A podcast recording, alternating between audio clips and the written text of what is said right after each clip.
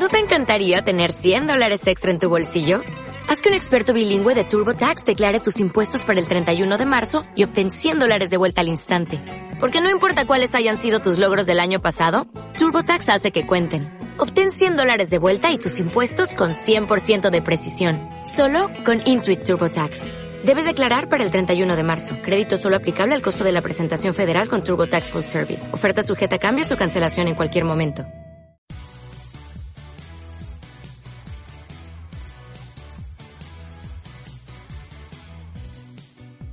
Vivimos una era fantástica, llena de pelis molonas y series entretenidas.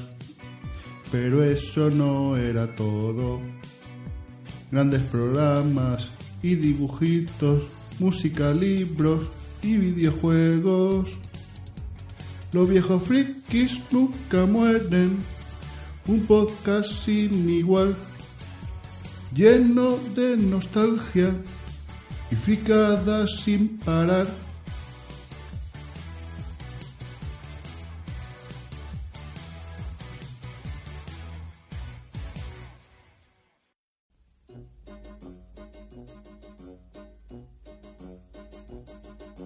Willkommen, bienvenue, welcome.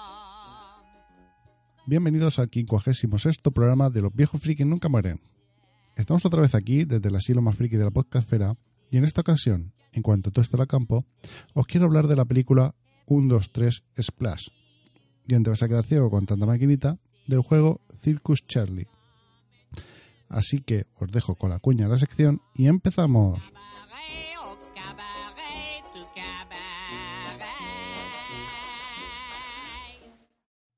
Eh, tú. Sí, tú, tú. ¿Cansado de no encontrar esa taza o camiseta con la imagen que más te gusta de tu anime, serie, peli o podcast favorito? Te traigo la solución. Hobby Elks Frex Shop. Tienda especializada en personalización de todo tipo de accesorios, desde tazas hasta camisetas, pasando por chapas, alfombrillas de ratón, etc. Todo con una excelente calidad y precio insuperable. Además, si quieres dar la chapa en tu boda, tienen la mayor variedad de frases y dibujos para ese día tan especial, con la mejor relación calidad-precio. Por ello, se les ha otorgado el Wedding Awards 2018 por bodas.net. Puedes ver todas las ideas y objetos personalizables en su página www.hobbyelks.es. También tienen tienda en Amazon con el mismo nombre. Si quieres algo especial para regalar a una persona o incluso para quedártelo tú, elige el objeto que deseas personalizar y envíales la imagen a su correo info@hobbyelks.es.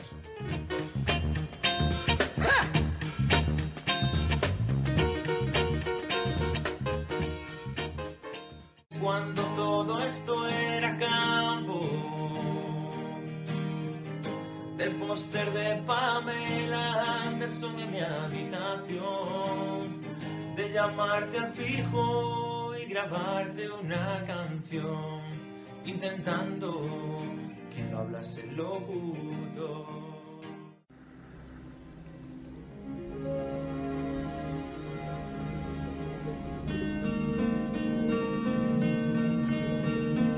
One fine day, love came for me. Splash, 1, 2, 3 Splash en España. No me preguntéis por qué se le añadió 1, 2, 3, que yo no lo he entendido todavía. Eh, es una película estadounidense de comedia romántica y fantasía que dirigió Ron Howard, eh, conocido director que ha realizado grandes películas como Willow, Apolo 13 o las más recientes El Código da Vinci o Ángeles y Demonios. Eh, y está protagonizada principalmente por Tom Hanks, Daryl Hannah, John Candy y Eugene, Levy. El argumento de la película sería algo así. Cuando Allen Bauer era un niño, una sirena lo salvó de morir ahogado. Veinte años después, en el mismo lugar, cae de nuevo al mar y es rescatado otra vez por la misma sirena.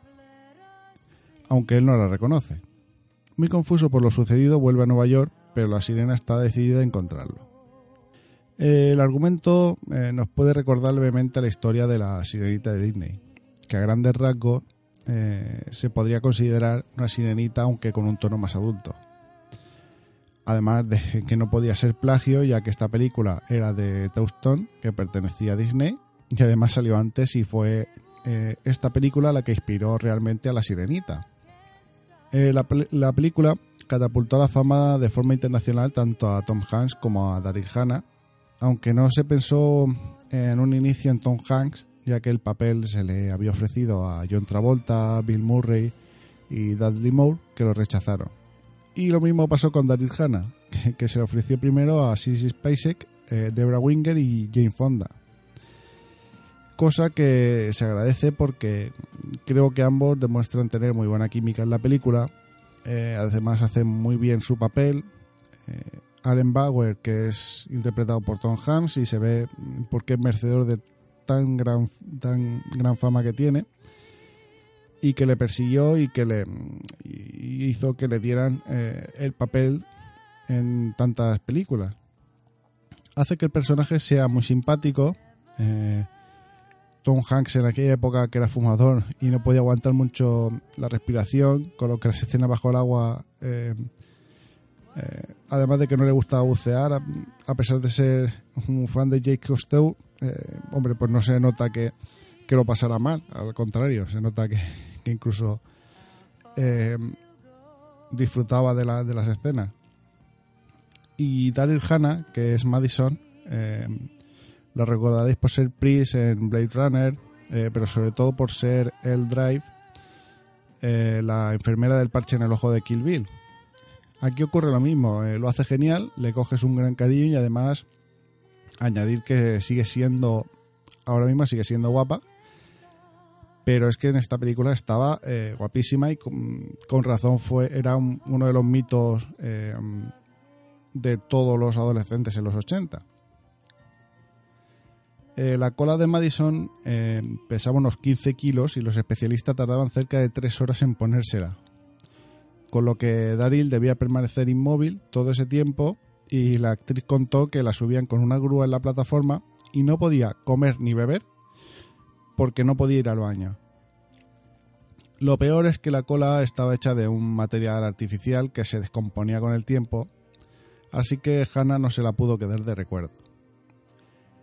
Otra muestra de lo gran actriz que es, eh, durante la secuencia del restaurante, Daryl, eh, Daryl Hannah, que es vegetariana, eh, desde que era niña se negó a comer eh, langosta real. Eh, así que para la cena del restaurante vaciaron las langostas y sustitu- sustituyeron la carne con una especie de pasta de tofu. Aún así, Daryl lloraba después de cada toma pensando en la muerte de, de los crustáceos. Añadir que tras esta película se popularizó el nombre de Madison, pasando a ser eh, el tercer nombre de niña más popular.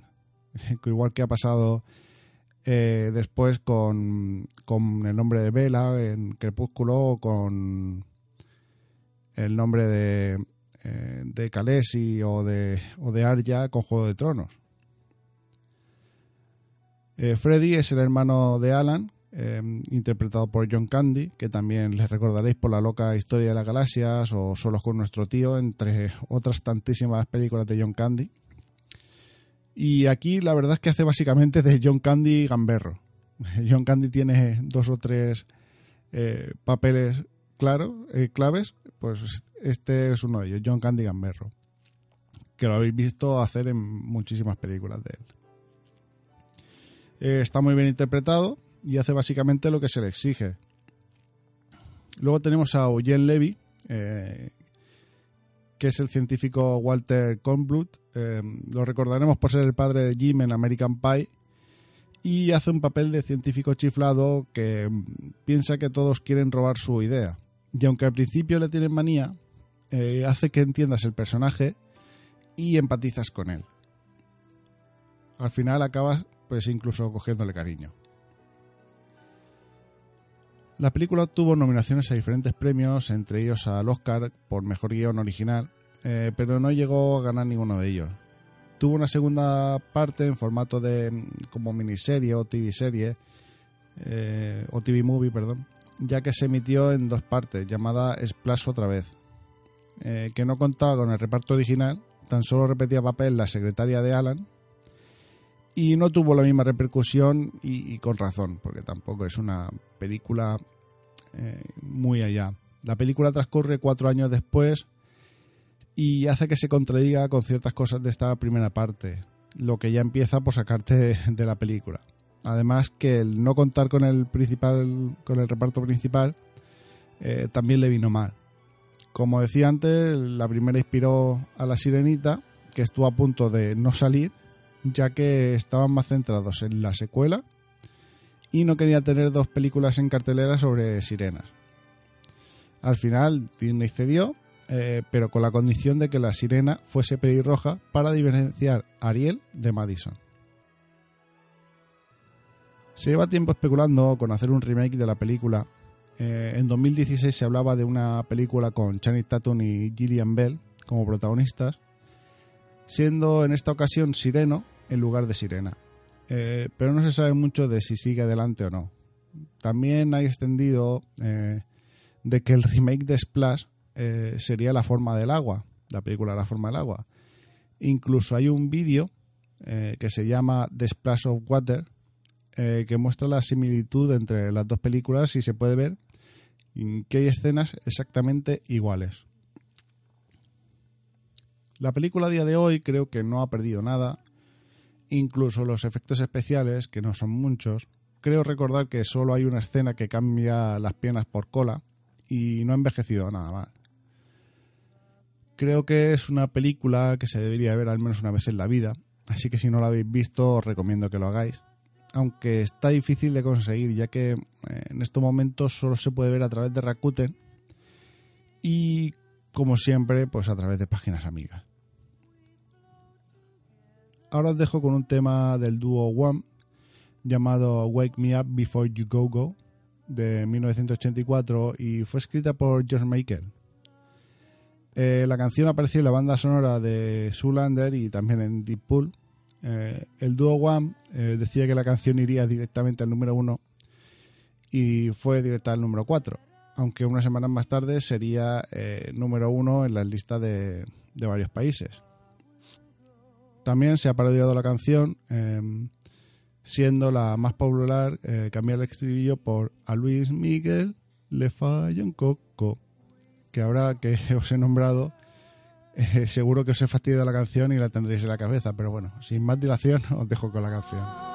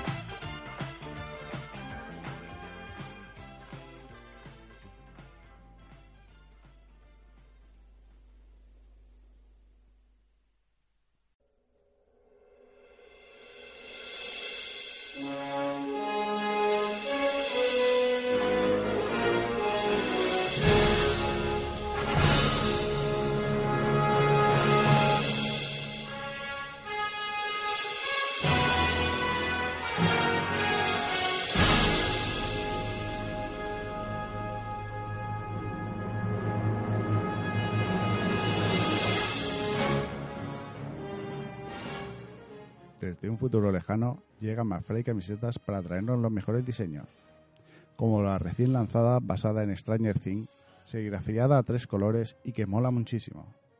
Si tú también quieres tener las mejores camisetas con diseños muy divertidos y originales, entra en su página www.macflycamisetas.com. También los podrás encontrar en Facebook, Instagram y Pinterest para ver qué nuevos diseños nos traerán. Camisetas McFly, las camisetas del futuro en el presente.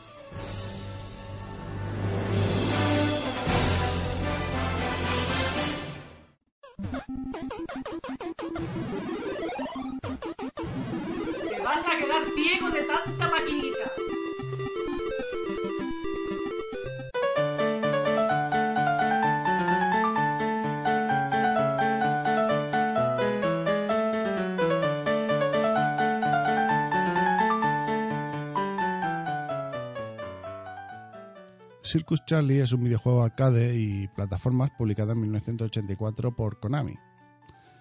Fue lanzado en un principio como máquina recreativa en Estados Unidos y para MSX poco después. En 1986 llegaría para la consola doméstica NES en Estados Unidos, Japón y Europa. En el juego controlamos a la estrella circense Charlie a través de diferentes eventos que son propios de un circo a lo largo de cinco etapas, eh, que a pesar de que son cinco escenarios, el juego no tiene fin, ya que una vez pasas el quinto evento, vuelves a empezar con una dificultad y velocidad más elevada. Con lo que el juego realmente acaba cuando Charlie pierde todas sus vidas o tú te cansas de jugar. Además, mientras pasas los niveles, deberás ir cogiendo bolsas de dinero, ya que el circo no se mantiene solo, obviamente. En las pruebas deberás realizar saltos para evitar enemigos y aros de fuego, evitar obstáculos y hacer piruetas peligrosas. Durante el recorrido de la pantalla, que es un scroll continuo, tendrás unos fondos repetitivos, pero que la verdad que están bonitos y simulan lo que, lo que quieren reflejar, lo que son las gradas de un circo. También hay un fondo negro para dar profundidad cuando estás en las alturas, pero vamos, lo que más eh, destaca es el, el fondo de las gradas de- del circo, con un elefante que se está repitiendo todo el rato. Pero bueno, supongo que eh, el hecho de que se repita eh, tanto el fondo es porque, obviamente, porque una grada de circo es redonda y, obviamente pues se va repitiendo conforme va pasando. Además, en la parte inferior eh, te marcará en todo momento la distancia en metros que te queda hasta llegar al final y pasarte el nivel.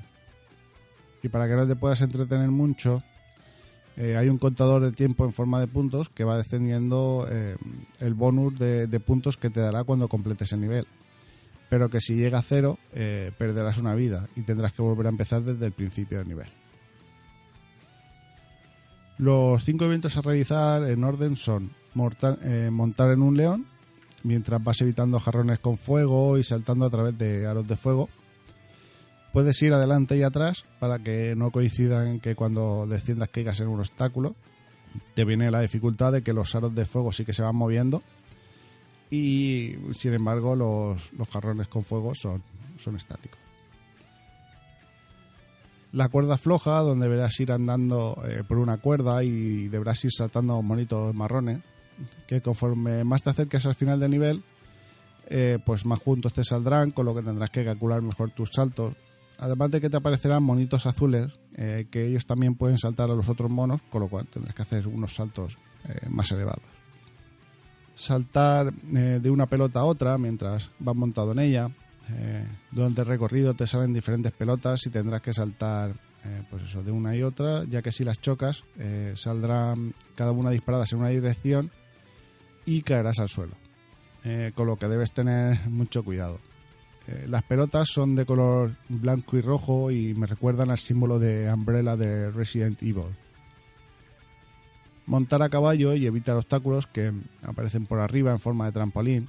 Eh, parece como sea como el de montar en león, pero difi- eh, difiere a que el caballo no salta, solo saltas tú y los obstáculos a evitar solo aparecen por arriba. Además, la velocidad es mucho más elevada en esta fase que en la fase del león. Por último, tendremos que saltar de, trapecio en trapecio. eh, los trapecios van en movimiento.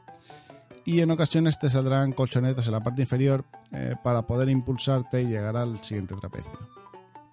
También he leído que, mm, aunque nunca lo he visto, que en la versión de recreativa que nunca llegué a jugar, hay un sexto evento eh, que en orden de aparición sería el tercero, que es de saltar entre trampolines, mientras te lanzan cuchillos, eh, bolas de fuego y además eh, en ocasiones en niveles de agua y también te saldrán delfines que deberás evitar. Bueno, en unos sitios dicen delfines, en otros pirañas, no sé exactamente.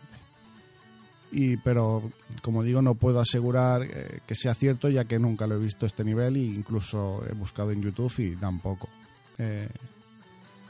El juego a menudo se ha, se ha clonado, realizado hacks para cartuchos eh, de estos multijuegos, eh, modificando la pantalla de inicio y el título y algún detalle de los fondos para eliminar los derechos de autor. Eh, algunas versiones también tienen los niveles divididos para formar juegos separados en multicartuchos.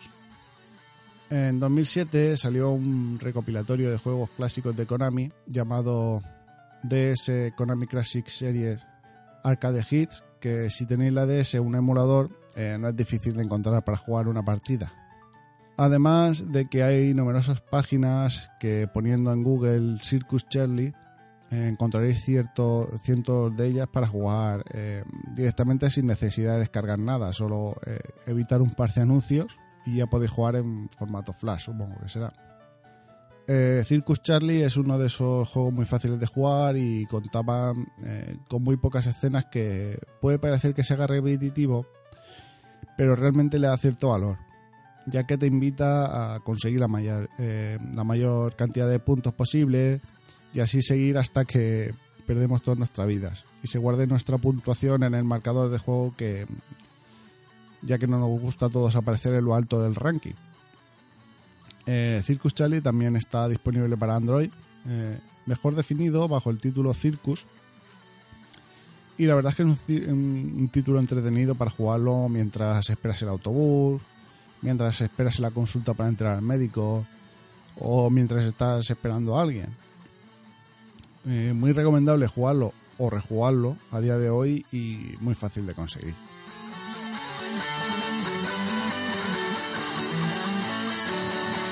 ¿Y qué pasa, tronco?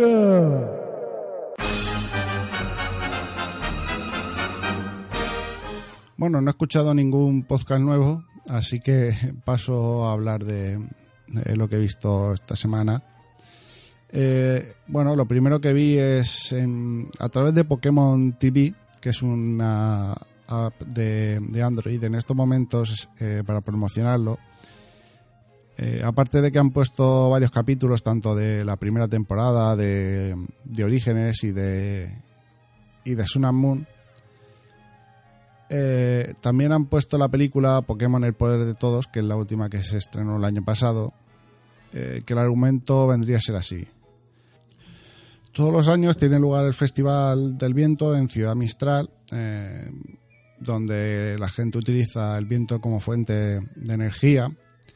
Y, bueno, el último día del festival eh, llega Lugia y, da viento a la ciudad para que pueda seguir eh, usando esa fuente de energía durante un año más. Eh, durante el festival pues vas viendo que se reúne gente y entonces pues bueno los, los protagonistas principales son Ash obviamente Ash y Pikachu eh, Rita que es una estudiante secundaria que mm, es atleta eh, ha ganado mm, campeonatos de, de atletismo pero en ese momento no se siente muy segura de ella misma y bueno pues no, no corre porque dice que se ha lesionado y tal eh, la hija del alcalde, que tiene un vínculo especial con un Pokémon que bueno que supone que es misterioso. Eh, una anciana que tiene problemas con los Pokémon, que no le gusta que, que se acerquen a ella. Eh, un señor que es un mentiroso. Eh, y un científico que, bueno, pues por lo visto es bastante tímido, pero tiene que dar una noticia y no, no es capaz de darla. Y bueno, pues que como básicamente en casi todas las películas de Pokémon, pues te, ocurre algún suceso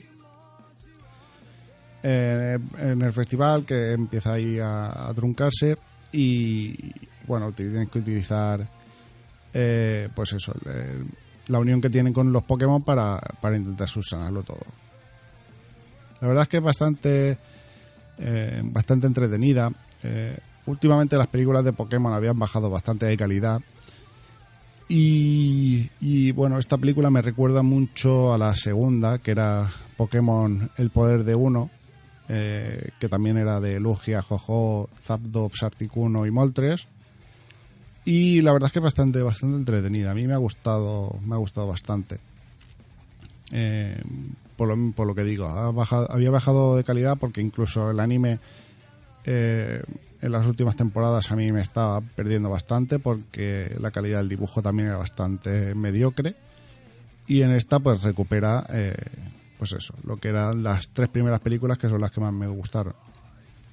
Así que bastante recomendable y además como la puedes encontrar en, en una app de, en la app de, de Pokémon TV eh, y lo puedes si tienes Chromecast o algún medio para pasarlo a la pantalla lo puedes ver en, en televisión y está bastante bien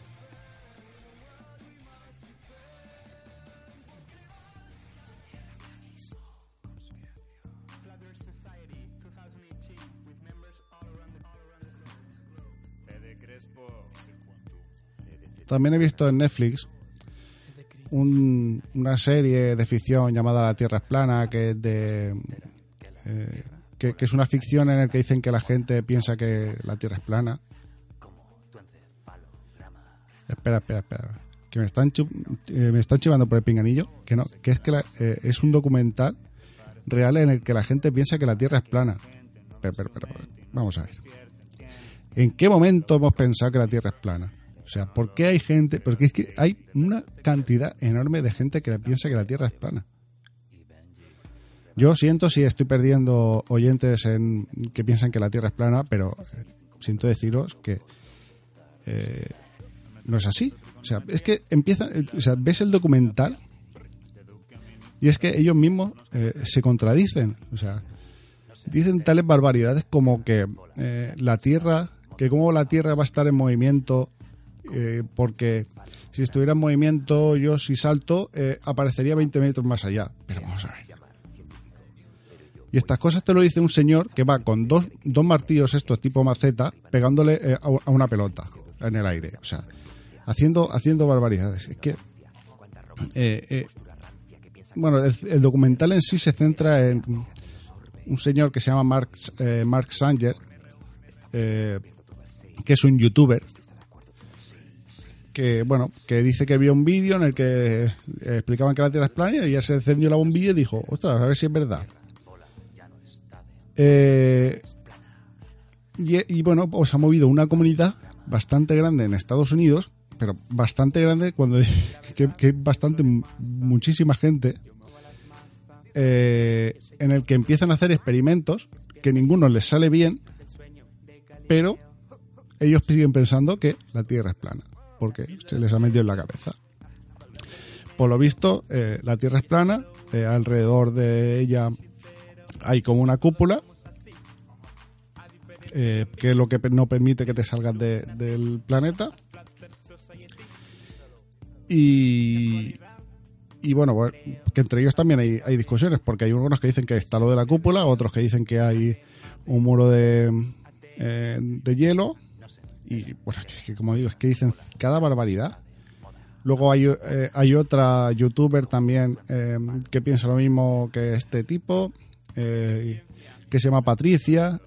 los que van en contra de la teoría, o sea, los mismos de la Tierra plana, pero que van en contra de la teoría de lo que dice Patricia, dicen que Patricia es de la CIA porque es Patricia.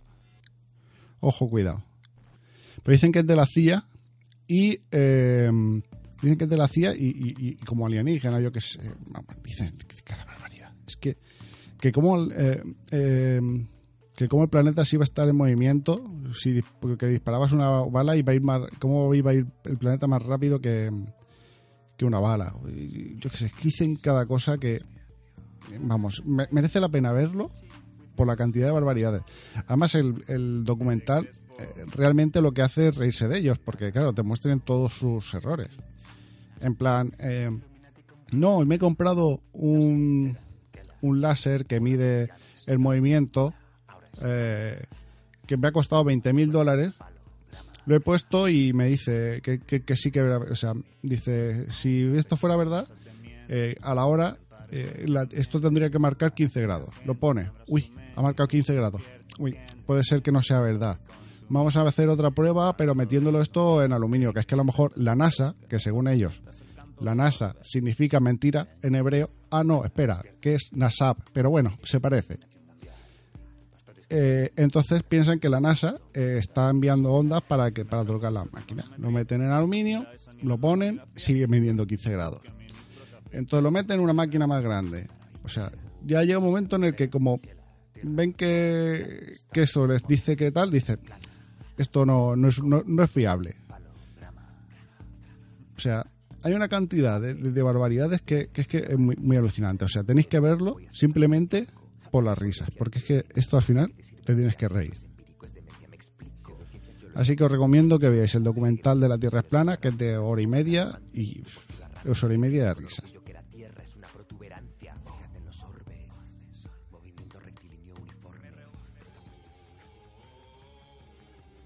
También he visto unos dibujitos que se llaman Fanbone.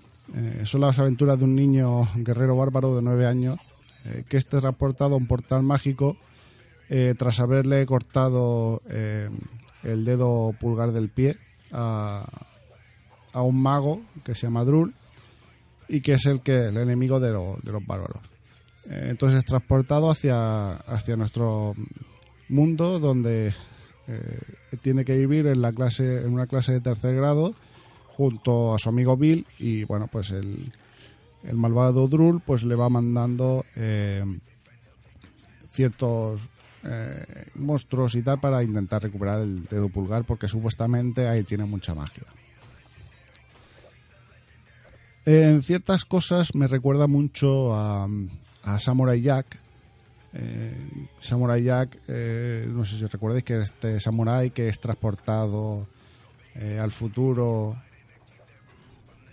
y tiene bueno, que bu- buscar la forma de volver a, a su época donde bueno había un otro un malvado mago que, fue el que le transporta. Bueno pues la serie al final más o menos es más o menos lo mismo. El chico este bárbaro lo que pasa es que al ser de niños pues es un poquito más infantil Eh, a mí me, está gustando. Además los capítulos eh, son de 25 minutos media hora pero en cada 25 media hora van dos capítulos. O sea van muy al turrón. Y pues bueno lo que te explique, lo que te quieren explicar en cada capítulo eh, va, muy rápido y, y es bastante divertido. También es muy recomendable. Son 52 capítulos creo que son y bueno eh, no sé cuánto ahora mismo no sé cuántos hay en Netflix pero vamos eh, bastante entretenida si la queréis poner yo la pongo por la mañana para desayunar y al menos me veo un capitulito y así ya me voy espabilando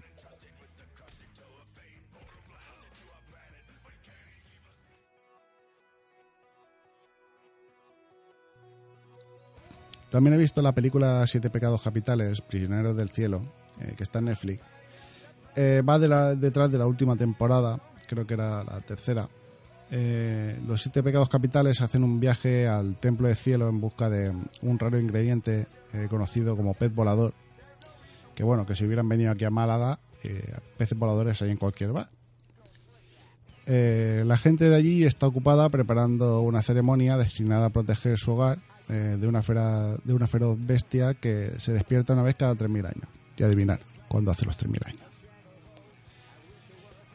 Pues eso. Eh, Meliodas, que va este va al templo este, bueno, lo confunden por uno de, de ellos y pues, en fin, es muy parecido a, a la- a las temporadas que hemos visto de, bueno, los capítulos que hemos visto de Siete Pecados Capitales. Eh, van mucho más al turrón, obviamente, porque es una hora y media. Y la verdad es que está bastante entretenida. A mí me ha gustado mucho porque la calidad del dibujo es el mismo. Eh, la calidad de las batallas es, es igual. Y, bueno, sabes que, al ser una película hora y media va a haber batalla, no como en algunos capítulos que eh, no había porque, claro, eh, la temporada es muy larga. Pero vamos, está bastante, bastante entretenida de, ver y, y bueno, se te hace, se te hace bastante corta. A mí me ha gustado muchísimo y incluso puede ser que la vuelva a ver.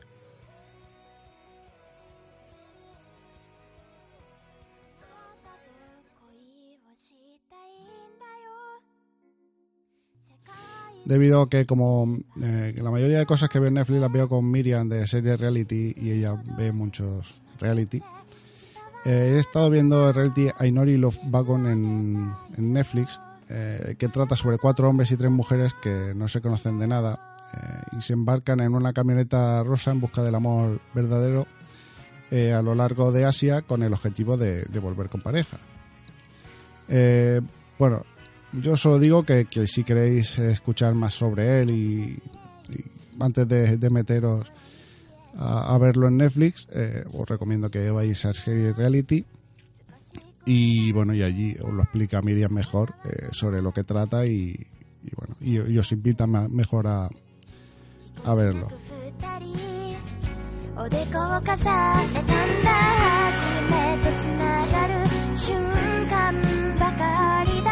真に残せたらいいのになこの指に Se encontró con su cariño en bandolera.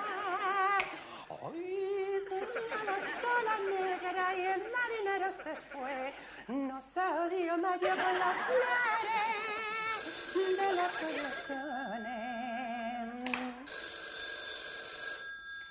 Dígamelo.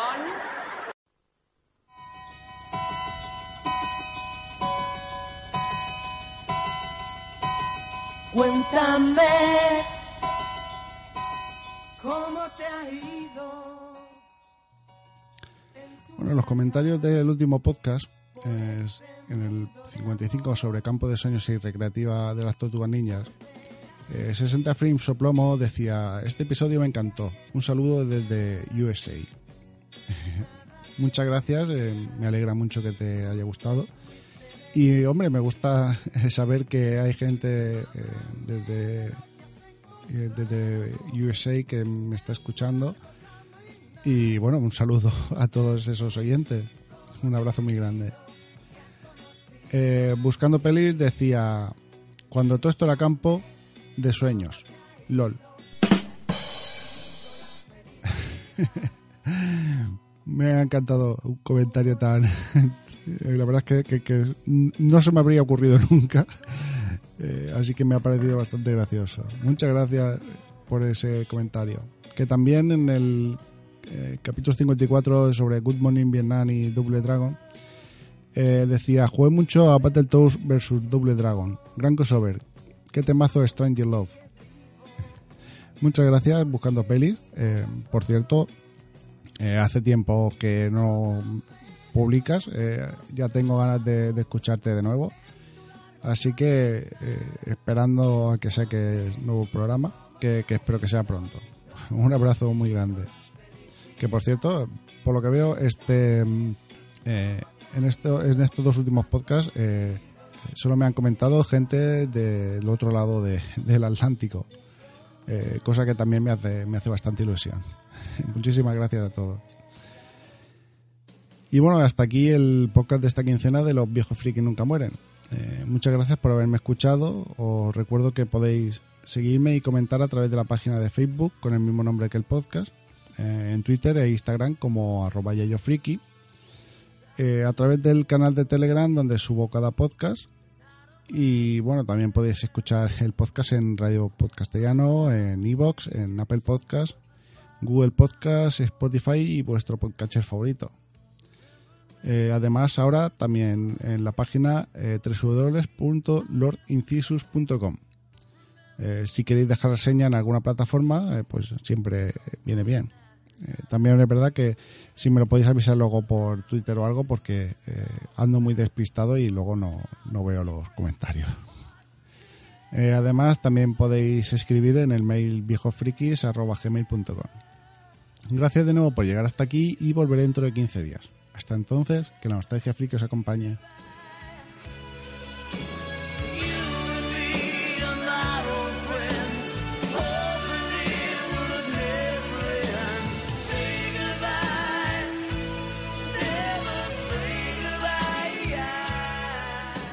El Yayo Friki ya se tiene que marchar, pero volverá muy pronto con contenidos curiosos.